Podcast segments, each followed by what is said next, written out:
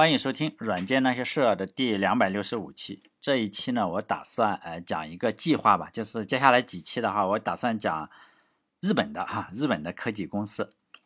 呃，主要是什么原因呢？就是为什么讲日本呢会比较小心呢？因为很多的人就是说，呃，特别讨厌日本嘛，所以以前我讲日本的话，就是挨骂是比较多的，并且举报也比较多。呃，只要涉及到日本的，反正挨骂总是要多个三五倍吧。讲美国的还好一点，但是我相信大家都用手机，就是我们用手机的话，目前基本上所有的手机都有这个摄像头，除了你买特别古老的机器，你现在特别古老的也有摄像头，就是越高端的机器啊，它这个摄像头会越好。比如说你用的是 iPhone 手机哈。呃，或者是你用华为的高端手机，或者你用这个小米的高端手机，非常大的可能是用的日本的这个索尼公司的摄像头，当然也有三星哈。像小米的话，最近可能出了几个三星，但是华为也好，还是苹果公司也好，它用的一定是这个日本的日本索尼公司的这个摄像头。呃，我想说这些呢，就是说日本在高科技行业有非常非常举足轻重的一个地位。呃，但是呢，我还是前面刚刚讲了，就是以我做电台的感觉来说，大部分中国人是非常的痛恨日本的。结果呢，就搞得我讲日本的东西吧，就是无论是索尼也好，还是任天堂也好，就非常容易挨骂。骂完以后啊，他就要举报一下。所以呢，我电台呃，大家如果仔细听的话，会发现有一些是被下架的。但下架了很多，就是因为讲了日本。其实你不停的举报的话，说实在的，呃，人家还是会给你下架的。包括举报也好，还是各种方式骂也好，就是说还是能搞定的哈。所以呢，我这一期就先先试图说服这些举报的人，因为我讲日本企业的话，呃，你来举报我对中日的关系啊，肯定是任何影响也没有，只能是说你举报的多了，很可能，比如说像任天堂的这种，就是说三两期嘛。这就是唯一的作用，就是把我的电台搞删了。但是我也不是什么名人，好像是对我影响，说实在的，真的不是很大。我我的电台，比如说在喜马拉雅的话，每期的收益可能不到两块钱。说实在，我一个月都收不到两块钱。所以你不要认为我我以靠它来吃饭啊，就是说，但是还是有一个帽子，我还是要忌讳一下，就是说，哎，你看这个电台主播哈，他是今日啊，精神日本人的帽子。但这个帽子我还是很。忌讳的，因为我一点也不精致，但我非常了解这个，毕竟我也是在中国长大的。就是日本侵华对中国人的伤害实在是太大了，而且侵了好几次，是吧？从明朝就开始侵，侵了很多次。所以呢，这期电台的开始吧，因为我确实想讲一下呃日本的。如果就是说挨骂比较多，就是我我换掉哈，继续讲美国的。就是我先来解释一下为什么中日之间的矛盾，就是再规划一下可能接下来会讲的电台。如果没有这么深的矛盾的话，说实在的，我也不用废话，我就开始上来就讲索尼啦，或者是讲任天堂，或者是讲什么日本的游戏公司，还有科技公司，真的非常多，也比较有意思。说实在，我真的觉得比较有意思。虽然是确实有什么深仇大恨，是吧？呃，尤其是最近嘛，也不是就最近这两年确实比较严重，啊，就是我如果讲日本讲多了，你如果哎不停的来。来搞一下啊，比如说我还不是名人哈，叫名人的话，你去拍个照，可能五年前拍的照片被挖出来，去日本拍个照片，很可能你就挂掉了，你这个职业生涯就没有了。但是我说实在的，就是说你顶多不让我传或者删了我的电台嘛。但我还是想讲一下，呃，我对这个中日之间的这个深仇大恨的理解，希望大家不要举报，是吧？为什么会有这么大的仇恨？因为从明朝他就开始不停的在。入侵中国 一直入侵到了好几百年，是吧？入侵了好几百年。第一呢，就是说中国日本是不给中国人道歉的。就日本啊，不少人是否认有这个侵华这件事情，真的是这个样子。就日本有不少人否认，就他们认为没有发生过。比如说呃那个 APA 吧，是吧？APA 酒店。还有这个日本的名古屋的市长嘛，啊，当然网上就更多了啊，还有什么推特或者微博上以前有这个日本人汉语说的很好，他要不停的反驳为什么就没有发生过大屠杀，南京大屠杀没有发生过七三幺，这都是扯淡是吧？比较厉害的是日本天皇从来不为此事道歉，就是日本的这个昭和天皇不是叫裕仁吗？他说我没有注意到此事，就他注意到南京大屠杀肯定发生过，七三幺也肯定发生过，但是天皇是不道歉的。如果民间团体或者个人的话，是有一部分人道歉的，说：“哎呀，我确实曾经参加过。”但是裕仁天皇说：“我没有见过，就他没有注意到。”日本的皇家就是说他从来没有改变，就是日本的皇帝一直有啊，他不像中国过几年就就换了哈，一百年换一次，就是名义日本这个家族天皇的家族，他就是不肯承认的，这个事情实际上就比较难办，而且吧，这个傻逼就是说这个裕仁天皇这个傻逼，他给韩国道歉，他也给菲律宾道歉，但是呢，他就是不给中国道歉，就是日本啊，日本在韩国跟菲律宾，他也侵侵不止侵华，他也侵韩国。也侵略这个菲律宾，但在这两个地方令人发指的程度啊，是要小于在中国做的事情。就是说呢，在菲律宾也好，还是在韩国也好，可能就是韩国比较咬住的是就是慰安妇的事情，但菲律宾直接就原谅了。就是当然，对我们来说，我说这个军人可以接受的程度，就是说普通军人杀人嘛，就是战争就是要杀人，对普通人来说。这已经太血腥了，就杀个人肯定是太血腥了。比如说咱们普通人，你别说杀人，说实在的，你从买一只鸡，就是活的鸡啊，说你晚上炖鸡，你把这个鸡杀了，普通人下不去手的。你杀条鱼你也下不去手，你别看人家杀鱼杀鸡的可能一分钟搞定，但是你不是专业杀鸡或者杀鱼的人，可能你搞半天你下不去手。所以呢，当然就是说有巨大的差别。但昭和天皇这个家伙，就是在一九八六年的时候就向菲律宾道歉了嘛，而且道了好几次歉，菲律宾原谅了好几次，说哎呀没关系是吧？继续侵略，就是为什么呢？因为他做了没有做那么伤天害理的事情。但昭和天皇对韩国也表达了歉意，就是一九九零年的时候，嗯，明仁天皇然后就对这个韩国也表达了歉意，就说我们侵略你是不对的，是吧？但是他没有具体的具体事件，韩国就天天说你小日本一定要对具体事件。就是对不起我们哪里，就是韩国慰安妇的事情进行道歉，但是他只说我对不起韩国，但是呢，他还是不对这个具体事件进行道歉。但中国也有慰安妇哈，但日本只肯表示的就是对韩国表示说我做错了，具体到哪里错就不说了嘛。但对中国的情况就非常更恶劣，为什么呢？就日本天皇从来没有对中国进行过道歉，就好像是我理所当然就应该侵略你，但他也道歉是，就是说我们对亚洲各国造成的灾难。表示歉意，就亚洲各国肯定有你啊！你们谁想谁想加入亚洲各国？因为他也搞过新加坡啊，也搞过亚洲各国，确实都搞了一遍。但是他就不说我这个对不起中国人，我也没有过南京大屠杀，这个是没有的。当然网上是有人说，网上尤其是那个蒋作斌嘛，蒋呃网上就是有人说，包括蒋作斌自己说，他私人，我私人听说过日本天皇跟我道歉，就是我蒋作斌嘛，啊，但我认为这个不能算数的。为什么不能算数？你私人谈话。怎么算数呢？这个道歉都是要在这个摄像机前面道歉，那才叫道歉。要不然的话，你说我在晚上我趴在你耳朵上说，哎呀，对不起，是不是悄悄话？我私人还说过要给我呃听电台的这个听众每人送一台华为手机呢，但是我不公开讲，这都不算数的。所以呢，我来分析一下为什么不道歉啊？为什么日本人就是日本天皇？日本的个人，包括首相，有的他都道过歉，但是天皇不道歉，这个就不算哈。你说日本人，哎呀，他是个排长，哎呦，他来道歉，这个说实在的，就是分量不足，就道歉的分量不足。你自己道歉，这个分量是不足的。为什么中国也好，还是包括韩国也好，就是就是要让你天皇，哎，首相也行是吧？就是道歉，但是呢，你天皇不道歉，下面的人都绷得住嘛？哦，你你天皇都不道歉，我是他的下属，是不是？我也不道歉。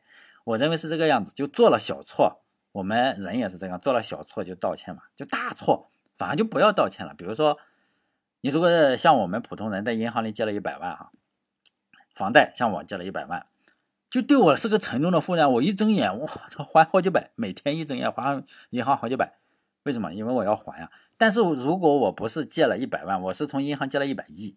那个银行来说就是个沉重的负担，因为他怕你挂了是吧？就怕你不还了，哎，你你千万要把利息要还上。就是说呢，对他来说是个负担。日本也是如此啊。如果天皇对中国人道歉，就是天皇出来刚给中国人道歉，就是你就让现在的日本人也就知道了是什么。当年他们这个爷爷，就现在的日本人爷爷辈嘛，或者是老爷爷、太爷爷辈，就是说。曾经在中国的土地上做了一些禽兽不如的事情嘛，比如说七三幺啊，什么三光政策，就杀光、抢光、烧光，三光政策，还有南京大屠杀。那么这个巨大的后果，这个日本是没有办法承受的，就是说他肯定要比普通人借一百亿要沉重的多，反而呢就不如不认账。如果你天天皇认账了的话，日本首相你是不是要过来南京磕个头啊？或者是日本的普普通民众是不是也要有个负罪感？毕竟你爷爷。或者你的太爷爷哈，爷爷的爸爸或者爷爷的爷爷，在中国就屠杀平民嘛。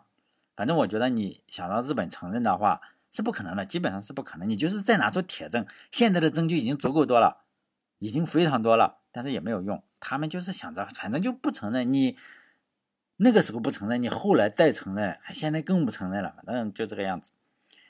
我认为你再让他死逼他承认，他是肯定不会承认的。第二呢，就是讲完了日本，咱们再讲中国哈。假设说啊，假设我这个假设是不会发生的啊，就假设说日本天皇可能今天早上吃饭，我操，突然良心发现了是吧？他就觉得我要对中国道歉，杀的这个南京人啊，包括七三幺的部队这个事情道歉。那中国人会不会原谅他？以我对中国人的了解，你觉得，嗯，就是说你与你吧，以你对中国人的了解，你觉得你会原谅他吗？我觉得是完全不会的，因为中国的文化决定了你认你认不认错。这笔仇啊，肯定是要用另一种另外一种方法去还，但是肯定不是说你道个歉就算了。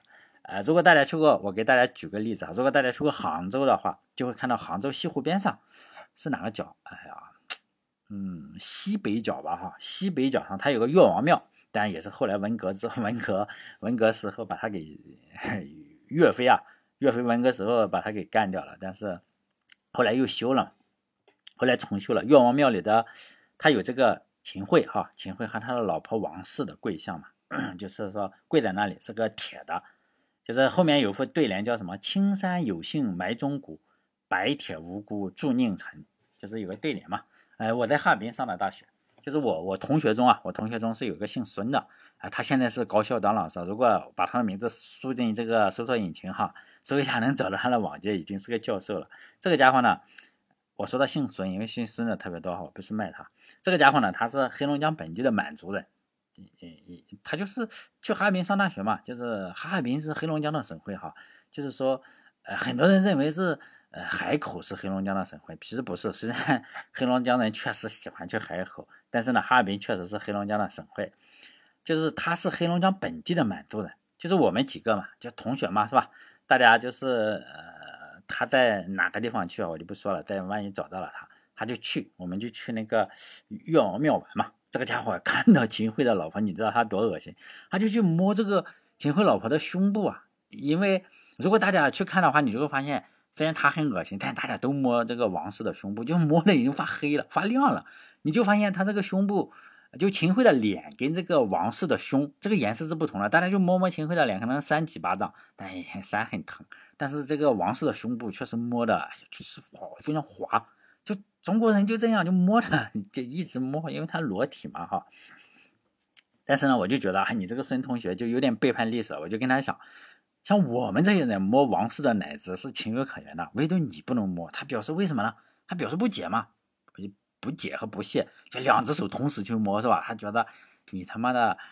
刘云东是吧？你算个屁！我你不让我摸，我就两只手摸。他还吐了王氏旁边她老公哈这个秦桧一口。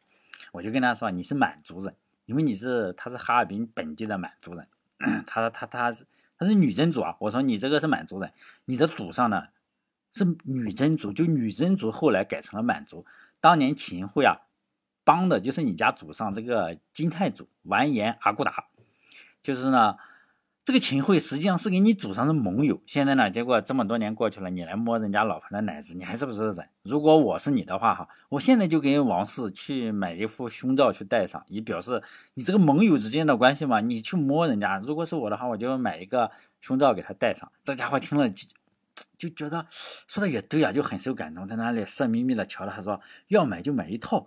哎呀，你说他跪着哈，也没法给他穿这个丁字裤哈，大家就哈哈笑，反正很贱的一个人。我为什么讲这个呢？因为中国人啊，对复仇有非常非常的执着，就根本不是以这个君子报仇十年不晚。哎呀，十年是远不够的，就是三十年河东，三十年河西，也不能用来计算，就是以数百年来计算的。就是国恨就是家仇，家仇就是国恨。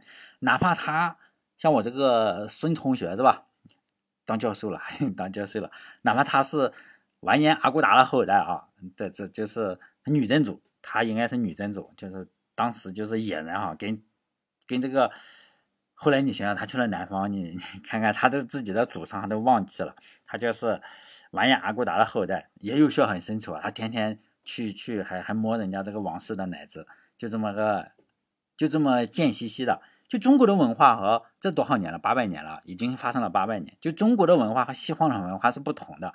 比如说西方，呃，哪个地方发生了枪击哈，中国这边的新闻联播就喜欢 播人家的枪击事件，就是枪手，枪手还杀了三四十个人，他要自杀，枪手都是要留一发子弹打自己的脑子的，他不会让人家抓到，为什么呢？抓到了还是被人家死，是不是？大部分枪手都是最后杀自己。比如说这个弗吉尼亚理工大学的时候，有个韩裔的学生嘛，韩国裔的学生，然后杀了多少个？三十多个，最后加他呀，他自杀了嘛？你想想，他肯定要死的，你你还不如就自己解决自己算了。在美国是怎么哀悼啊？就是他跟他杀的人是一起哀悼的，但在中国的话是绝对不会这样的。就在中国的话，你如果是 枪手，你是绝对不可能跟受害者放在一起的。我看了之后，我就。当时是有点疑惑，我说他妈的，他杀了人，你还要去祭奠他？后来发现这个宗教文化不同，就这种抢手的话，放在中国，就是骨灰要给你扬了，你这个骨灰最好别留下。就是你死了的话，你不是还有父母吗？是不是？你不是还有兄弟姐妹吗？你如果有儿子的话，妈的就这样，找你九族发泄一下，就是你的血亲肯定要受到打个电话不过分吧？是不是？打个电话骂一骂不过分吧？或者像你家里。扔几块砖头不过分吧？对中国人，这个这个是可以接受的。为什么中国人就就这样的文化？就中国人相信什么天道？就天道这个东西很公平嘛，比法律公平。就出来混，你迟早要还。如果大家看历史的话，你就会发现秦始皇你非常暴力，是不是？你杀了很多的人，等你死了之后啊，你的子女是要都杀掉的，就是砍了之后，然后给你给你全砍了。比如你朱朱元璋，是吧？出了个朱皇帝，你是非常暴力，然后你养了一堆猪二代、猪三代、猪四代，你天天让老百姓养着，就是你啥活也不干，跟猪一样养着，结果出了一两百万，这个这头猪真的是生了很多，生了一两百万，就是吃这个全全明朝的人，不能叫全全中国的人，反正全明朝的人吧，他最后怎么办？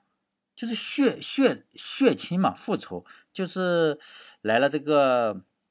李自成来了，张献忠来了呀！这个老百姓就说：“来来来，反正他们家天天吃，是不是？来给他杀光。”所以呢，李自呃，就是说朱元璋全他与与他有基因的，肯定全挂掉了。为什么？因为老百姓看着嘛，就是说我这个报仇是三十年、三百年不完，是不是？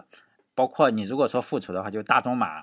像我我还挺喜欢看的，就三个火枪手，什么达达尼昂这种的去复仇，但是比中国人这种复仇来，就是简直就是个笑话。中国人就是这个样复仇。就世代世界上有三大宗教嘛，除了佛教，佛教是有可能在中国发展的，其他两个宗教就是绝对不可能流行起来。所以他们进来了好多次哈，怎么去传教是？绝对不会流行起来，因为佛教他认为什么善有善报，恶有恶报，这这个符合中国人的这个价值观，也符合中国人的思维。另外两个，比如说你是个恶人，我靠，我信了个上帝，你就进天堂了。中国人不能接受的，你做了一辈子恶，你就要恶有恶报嘛，善有善报，结果是不是就不行嘛？你就就就就就你做了那么多坏事，你就上了天堂，受不了是吧？啊。包括在我们一生之中嘛，像我就经常碰到，也不是经常，反正总是我有同学啊，就是，呃，尤其我年龄比较大了，你会发现年轻人是不太信教的。你年轻人也用不着信教，因为火力旺盛，然后自己一帆风顺，谈女朋友谈了好多个，谈男朋友谈了好多个，这个时候他一帆风顺是不会相信的。就像秦始皇年轻的时候，他不信不信神。呃，比如说哪里哪，呃，以后我给大家讲史记的话，你会发现这个秦始皇也是这个样子的。年轻气盛的时候，什么神，什么河神，我就把你山给你烧了。等到你这个年老之后啊，你就开始信神了。为什么呢？因为你发现你有可能会死啊，知道吗？他就会去拜神。也就是说，你年轻气盛的时候，什么都不怕。像我，像我这个种年龄段哈，就有我有一些同学就在人生的某个阶段，可能他遇见了什么事情，可能。不管什么事情了，可能离婚啦，可能什么，像我这种年龄的段的人，就很多人确实离婚了，是吧？离婚了能坐一桌了，可能有各种各样的打击吧，他就会信了这个教，比如说信了基督哈，或者信了天主，反反正信了教，信了教，他有他就有传教的嘛，就就会来找我说，哎，你要不要去信一下，你也信一下。看起来你这个天天开出租车，生活也不如意嘛。哎，我就说我信佛教，他说你鬼扯，你我知道你不信佛教，因为大部分传教的人，他们是比较理智的，就是你说你信佛教，人家也不会说你不要信佛教了，你来信我的这个教吧。但是你是同学朋友的话，他知道你也不信佛教，他们就会来劝你说你要不要去我们教堂看一下。这个时候你就我就 因为同学嘛是吧？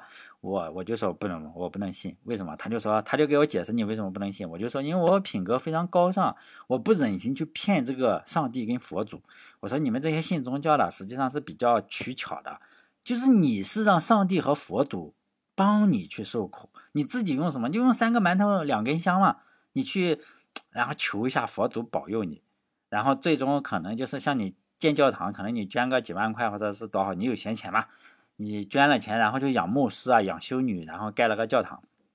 你死后啊，肯定是上天堂。就是你认为你上天堂哈，呃，你认为我不信就要进地狱，然后咱们死了就不相见了。但我觉得你这个本质上实际上跟钓鱼没有太大区别嘛。你就是想用很小的一个代价，就是三三根呃两个馒头三根香嘛，然后取得。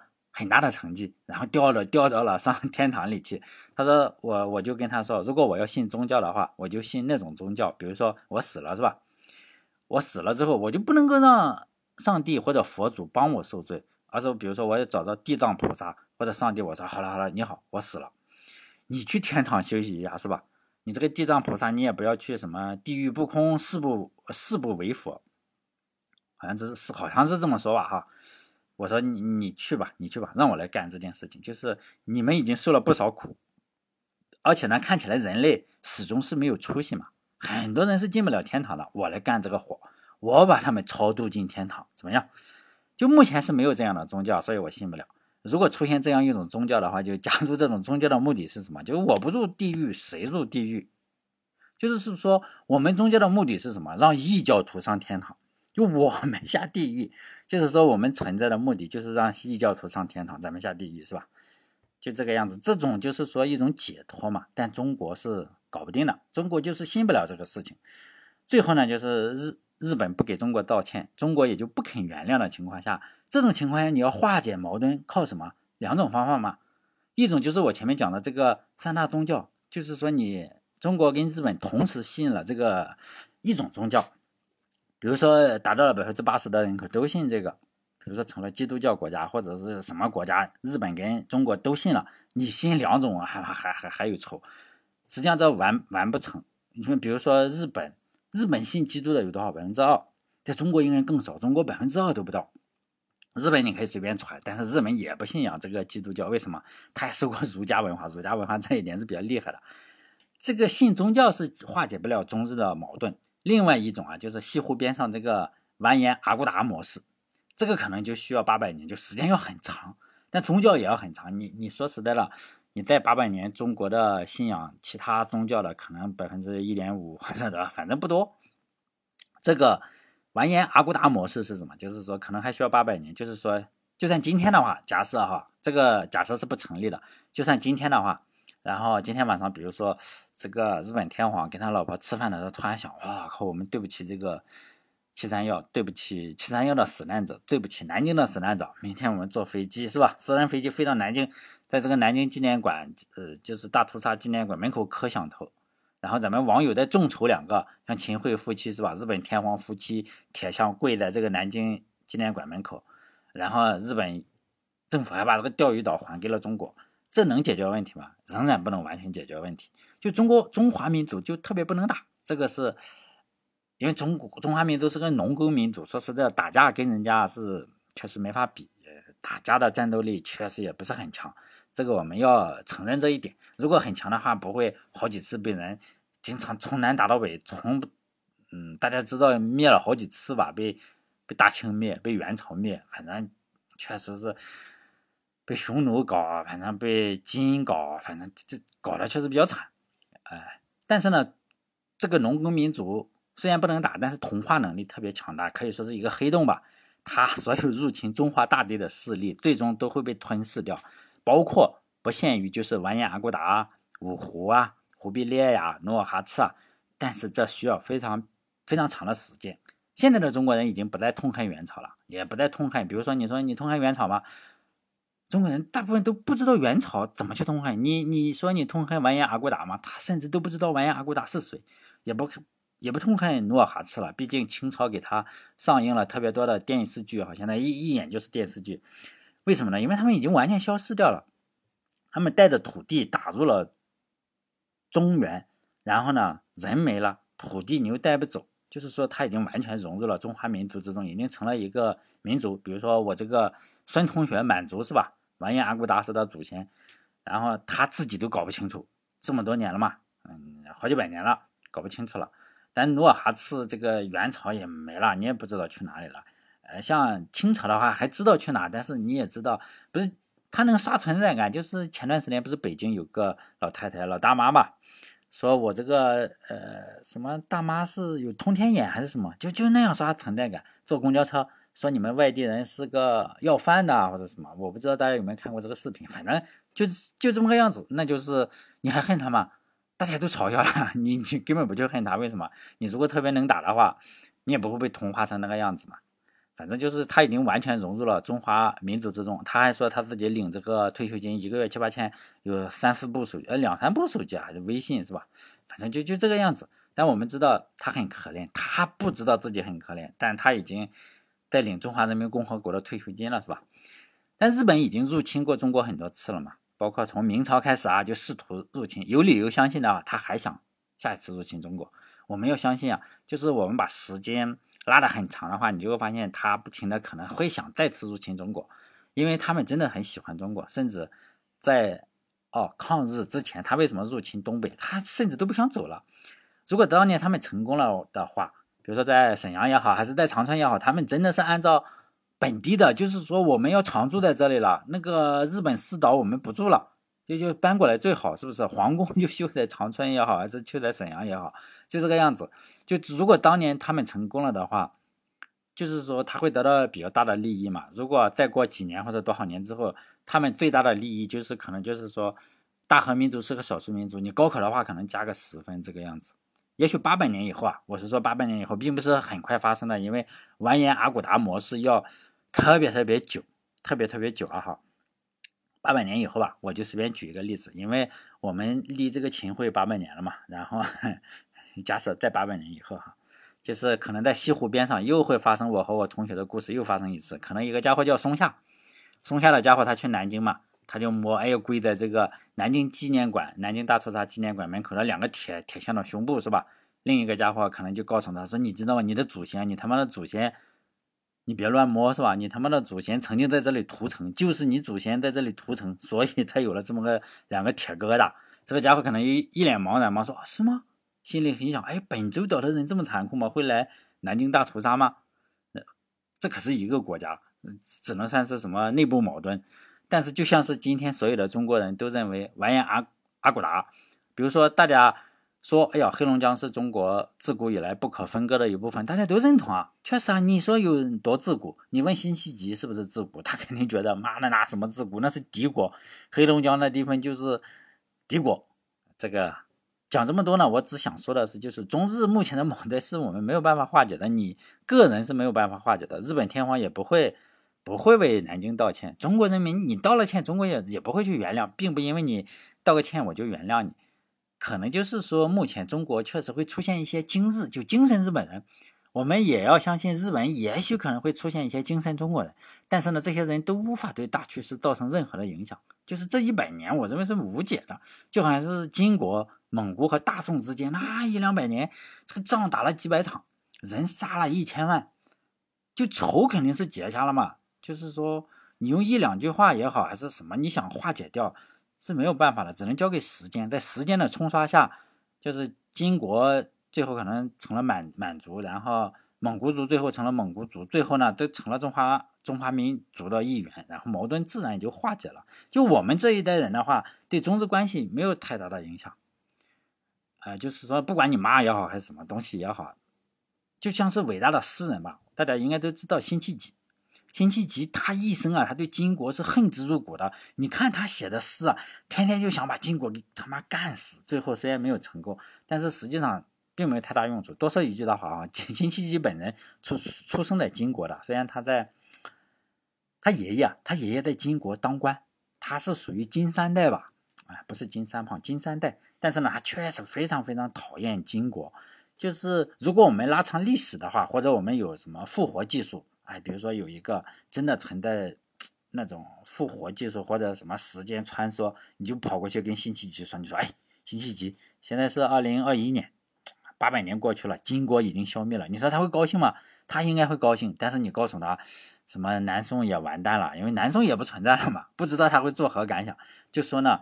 他们都已经成了一个国家，你，嗯，我也不知道他会怎么想。他应该会想啊，现在我这么喜欢的南宋也没有了吗？是啊，没有了。不但南宋没有了，是吧？还是被被一个他们当时金国也好，还是南宋也好，都看不太好，都看不太上的一个国家就给干死了，是不是？就这个样子。但接下来的话。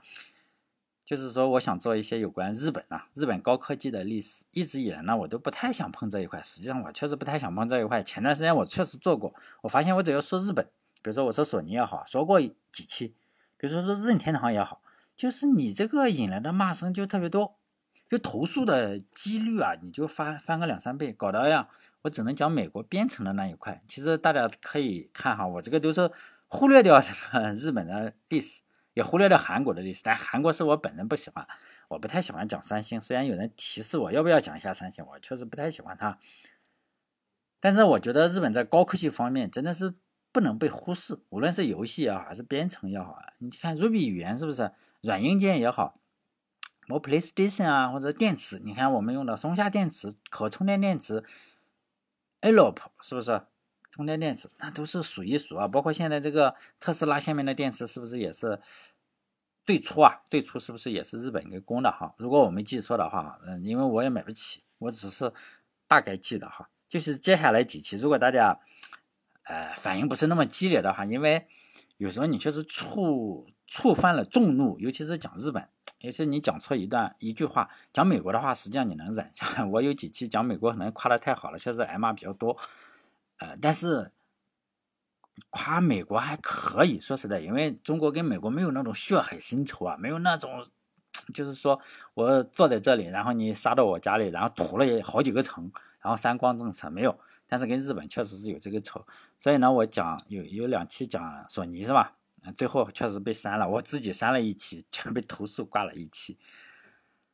就是我尽量的平静的讲，比如说哈，我讲这个日本的摄像头是世界一流的话。真的，你要想，或者我就不讲这个世界一流，我就说日本的摄像头是比较厉害的，这实际上是一个基于事实的陈述。否则的话，人家苹果手机啊，或者华为手机，包括小米手机，还包括锤子手机哈，锤子这么骄傲的公司，它竟然自己做不了摄像头，仍然是用索尼的摄像头，是不是？所以呢，我就想讲一些，就是。日本就是我们中国人对日本耳熟能详的一些公司啊，他们在这个 IT 行业中确实有举足轻重的地位。比如说索尼公司啊、松下公司啊、富士通公司啊、任天堂公司。因为前段时间一直在讲网络嘛，讲网络之后，现在网络已经讲到 WiFi，讲到什么就讲完了，呃，包括讲到蓝牙已经讲完了。然后呢，又想讲一下日本，就是看嘛，看看我做个一两期，看看是什么程度。如果被骂的有点多，我就想，哎。带虎头蛇尾，因为以前我尝试过一次，就虎头蛇尾的就结束了。因为如果骂的人太多，我也想好了退路是吧？要么讲这个韩国的三星，韩国你总不能骂吧是吧？跟韩国，我中国还是韩国人家没有欺负中国吧？虽然确实关系也不是特别好，哎，就讲韩国，或者呢，我就想再讲美国，美国或者再讲欧洲，欧洲也有啊，你像英国这些哈也讲一讲，就是说反正有的是素材。而且呢，我不以电台为生，大家一定要相信，我真的不以电台为生。所以呢，我更新也不是特别的勤。而且呢，你，哎，说起来大家可能不相信，我这样做一期电台，在网易和网易和这个呃喜马拉雅收入啊广告，我可以打，以前我都是贴一下收入，不到两块钱，真的是两块钱买不到一瓶可乐，真的是这个样子。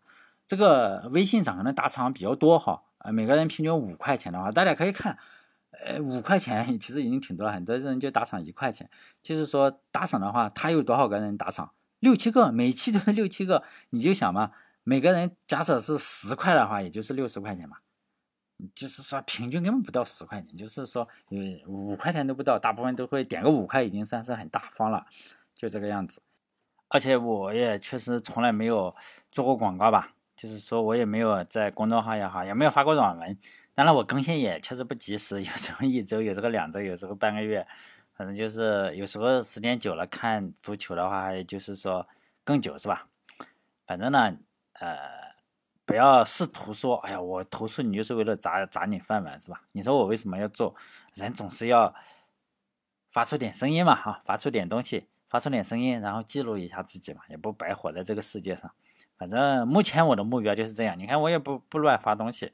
呃，以前的话我还会，哎呀，每次更新一些这个这个数据是吧？后来发现，哎呀，更不更的无所谓。说实在的，现在我也不更新了，就是每两周发一次哈。反正我的公众号基本上跟电台是同步，就是这个样子。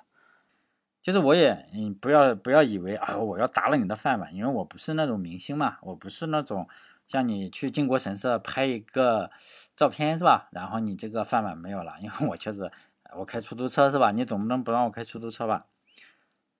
当然我也。不希望就是说，因为我讲日本的公司有很多的网友吵架，哎呀，说你精日也好还是什么东西，我不精日，说实在的，我一点都不精日。